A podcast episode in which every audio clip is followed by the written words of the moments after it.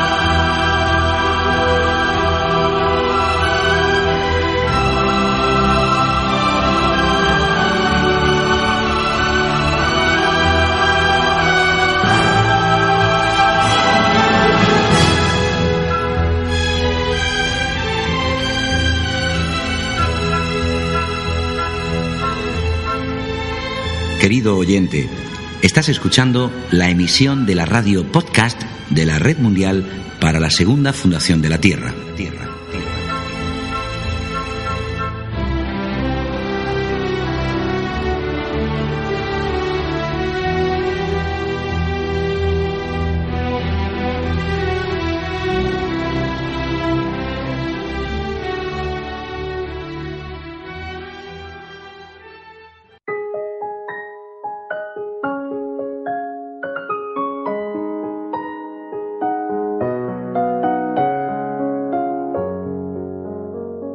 Miedo existe. El miedo nunca está en el ahora. Está o bien antes o bien después del presente activo. Cuando el miedo surge en el presente activo, ¿es eso miedo? Está ahí y uno no puede escapar. No hay evasión posible. Ahí, en ese momento, en ese instante de peligro físico o psicológico, hay atención total. Cuando hay atención total, no hay miedo. Sin embargo, la falta de atención al hecho presente genera miedo. El miedo surge cuando se elude el hecho, cuando uno huye. Entonces, ese mismo escape es miedo en sí mismo. Hola amigos, bienvenidos a un nuevo programa de la radio de la Segunda Fundación. En este programa, como ya os comentamos, continuamos hablando del miedo. En este caso será de la necesidad de analizar nuestro comportamiento para comprender algunos de los miedos que nos perturban. También hablaremos de los pensamientos obsesivos que tan fatales pueden resultarnos. Otro aspecto a tener en cuenta hoy será la mente miedosa. Veremos lo unidos que estamos al miedo, y averiguaremos con Krishnamurti que la meditación nos libera la mente del miedo. Esperamos que el programa de hoy sea de vuestro interés. Empezamos con él.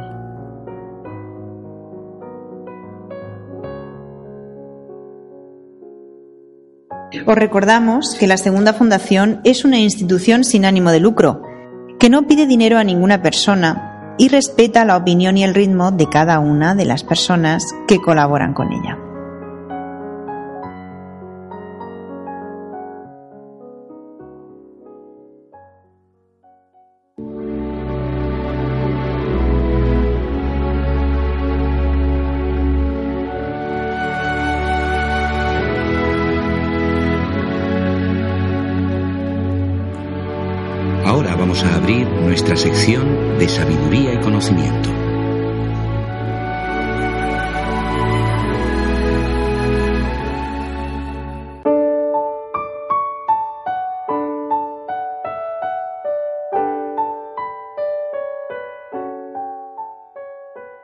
Vamos a hablar juntos de la cuestión del miedo, dice Krishnamurti. Pero antes de investigarlo, creo que debemos aprender el arte de escuchar. Escuchar no solo a quien les habla, sino escuchar el ruido, escuchar nuestra música favorita, escuchar a nuestra esposa o esposo. Porque en realidad no escuchamos a los demás, solo lo hacemos ocasionalmente y entonces o bien llegamos a una conclusión o buscamos explicaciones.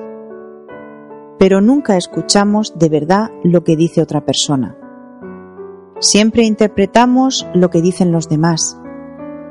Mientras hablamos juntos de este problema tan complicado que es el miedo, no nos quedaremos atrapados en los distintos detalles, porque se trata de investigar la totalidad del movimiento del miedo y a la vez comprenderlo, tanto verbalmente como de hecho.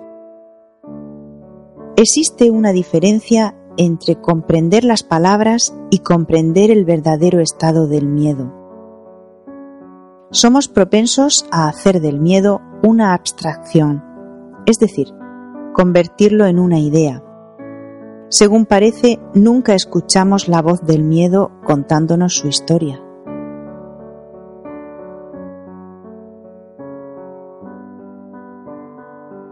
Vamos a dedicarle ahora un ratito a analizar nuestro comportamiento. Es de suma importancia, según Yogananda, que analices las razones por las cuales te comportas como lo haces. Algunas personas están completamente sumidas en el miedo y han hecho de él un hábito crónico. Alimentan sus temores a diario y en consecuencia sus días son desdichados a causa de la preocupación y la ansiedad. ¿Qué lógica tiene este comportamiento? Todos moriremos algún día. Eso es algo que solo sucede una vez en la vida. Y cuando ocurre, todo ha terminado. ¿Por qué entonces abrigar temores? Cuando aprendes a razonar claramente, descubres que muchas de tus actitudes y acciones cotidianas son absurdas.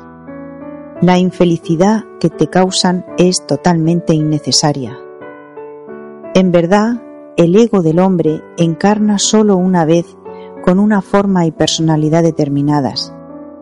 Pero aunque el ego desecha una tras otra las características individuales que ha adoptado en las sucesivas encarnaciones, aún así lleva consigo en el subconsciente los placeres y terrores que le produjeron las experiencias de todas sus vidas pasadas. Cada hombre alberga dentro de sí numerosos temores ocultos que tienen su origen en las experiencias negativas de vidas que ha olvidado hace ya largo tiempo.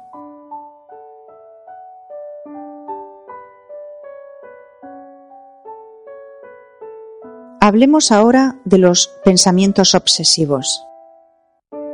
El temor al fracaso o a la enfermedad se cultiva al abrigar continuamente estos pensamientos en la conciencia hasta que llegan a alojarse en la subconsciencia y por último en la supraconsciencia.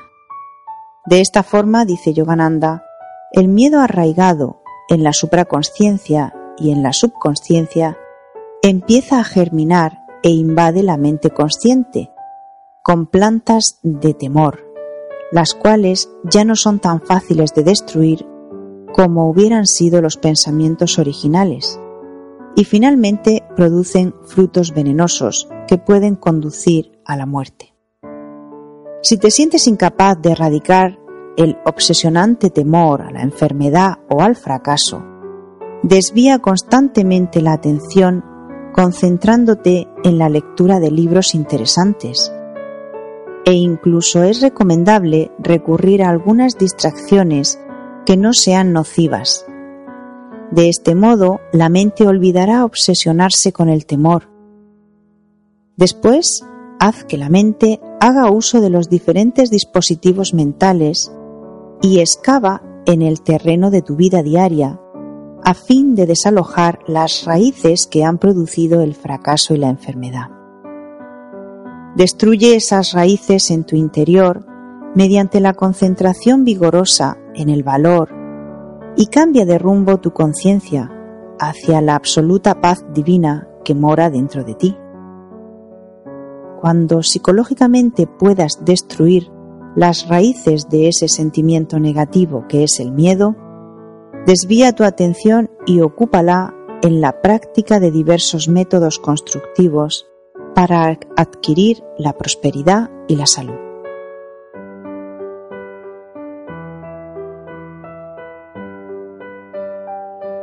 La mente puede poner fin al miedo. Está claro que ningún agente externo, por elevado que sea, por popular que sea gracias a alguna propaganda, podrá jamás resolver este problema del miedo humano. Cuando se comparan con otro, ideológica, psicológica o incluso físicamente, está el esfuerzo para convertirse en aquello o el miedo de no poder lograrlo. Está el deseo de realización y el no ser capaz de lograrlo. Así, donde hay comparación, tiene que haber miedo. El conformismo y la imitación también son causas que contribuyen al miedo. El sentimiento de la comparación es llegar a ser aquello que consideramos mejor, superior, más noble. Por tanto, comparar es llegar a ser. ¿Es ese uno de los factores del miedo? Debe descubrirlo usted mismo. Si estos son los factores, si la mente ve que estos factores son los que crean el miedo, esa misma percepción pone fin a las causas que lo fomentan. Si hay una causa física que le produce dolor de estómago, si descubre la causa, termina con el dolor. De manera similar, donde existe una causa, existe un terminar.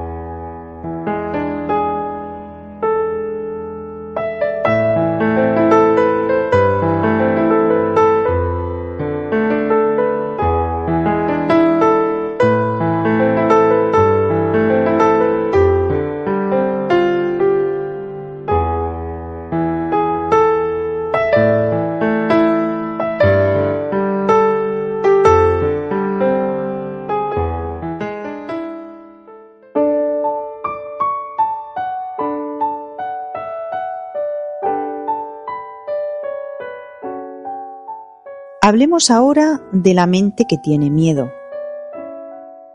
Existen muchas clases de miedo, nos dice Krishnamurti. Si están interesados, si son serios, pueden observar su propio miedo particular. Una mente que tiene miedo, conocido u oculto, puede intentar meditar, pero esa meditación solo conducirá a más desdicha, más corrupción, porque una mente temerosa nunca puede saber qué es la verdad. Vamos a averiguar si es posible totalmente, absolutamente libres del miedo en toda su profundidad. Como saben, estamos emprendiendo una tarea que exige una observación muy cuidadosa. Observar nuestro propio miedo.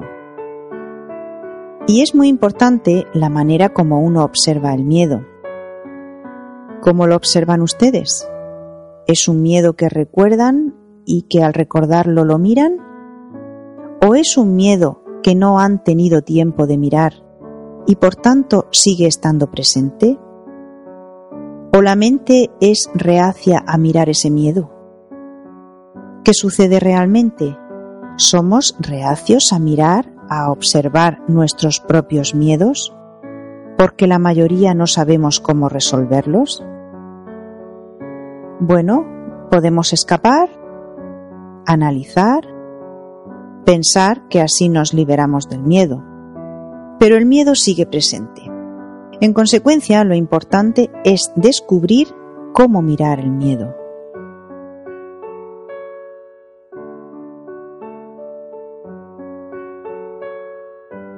Hablemos de cómo observar el miedo.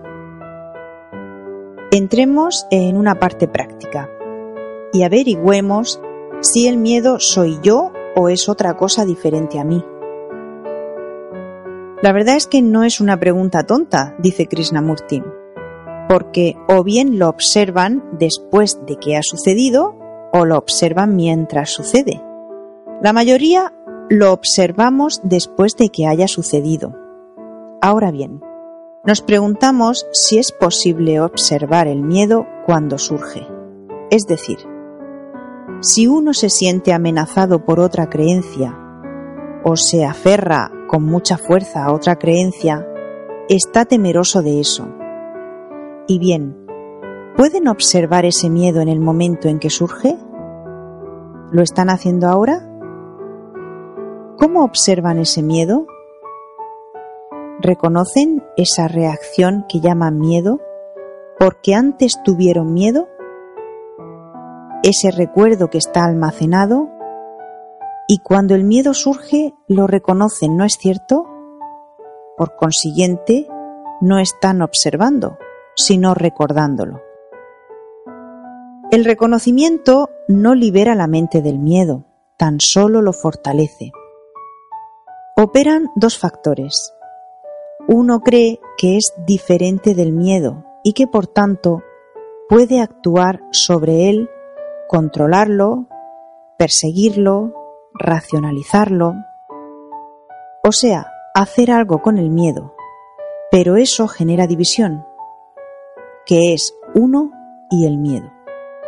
En consecuencia, en esta división hay conflicto, mientras que si observamos el miedo como que el miedo es uno mismo, uno no es diferente del miedo.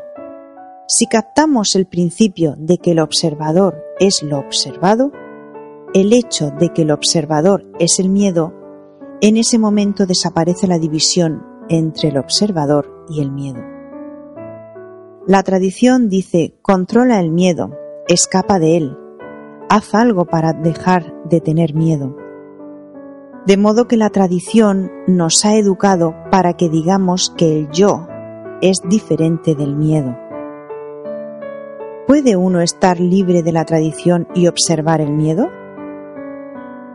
Si observo algo que amenaza esa creencia a la cual estoy aferrado, o esa afirmación de que me he realizado, surge el miedo.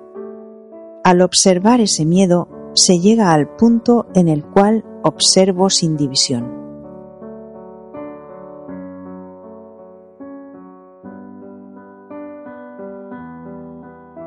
Hablemos ahora de liberar la mente con la meditación. ¿Saben lo que significa la meditación según Krishnamurti? Dice él, las personas mayores tampoco saben nada sobre meditar. Se sientan en un rincón, cierran los ojos y se concentran como escolares tratando de concentrarse en un libro. Pero eso no es meditación. La meditación es algo extraordinario si sabe cómo realizarla. Voy a hablar un poco sobre eso. Ante todo, siéntense muy quietamente. No se esfuerce en sentarse sin moverse, sino siéntese o acuéstese quietamente sin esfuerzo alguno. ¿Entiende? A partir de ahí, observe su forma de pensar. Observe lo que está pensando. Entonces, por ejemplo, descubre que está pensando en sus zapatos, en sus ropas, en lo que va a decir, en el pájaro que escucha cantar allá afuera. Siga esos pensamientos e investigue por qué surge cada uno de ellos. No trate de modificar lo que piensa. Mire por qué surgen determinados pensamientos en su mente, de tal modo que sin esfuerzo empiece a comprender el sentido de cada pensamiento y de cada sentimiento. Y cuando surge un pensamiento, no lo condene, no diga que es correcto o incorrecto, ni que es bueno o malo.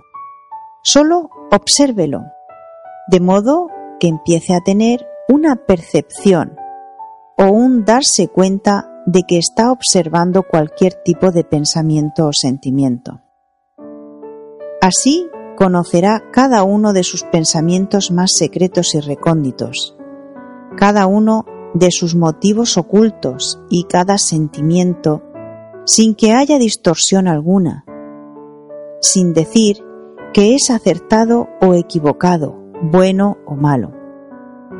Cuando observa, cuando investiga el pensamiento muy, muy profundamente, su mente se vuelve extraordinariamente sutil y sensible.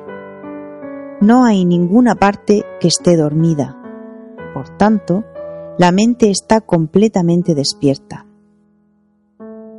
Estos son tan solo los cimientos.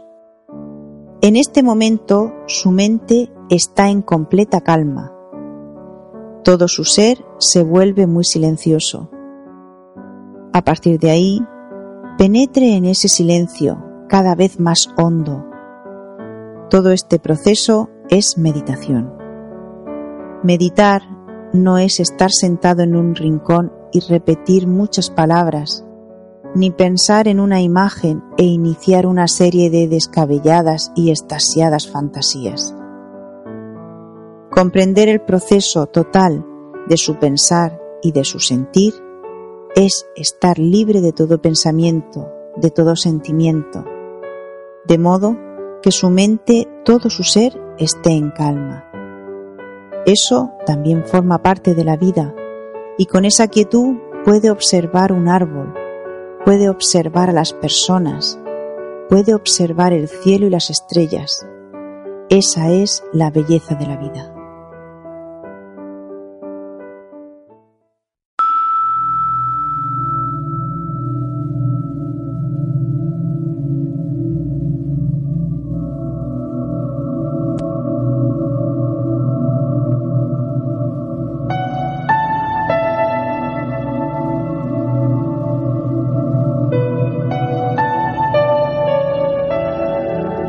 Estás escuchando la radio de la Red Mundial para la Segunda Fundación de la Tierra. La Tierra, la Tierra, la Tierra. www.lasegundafundación.com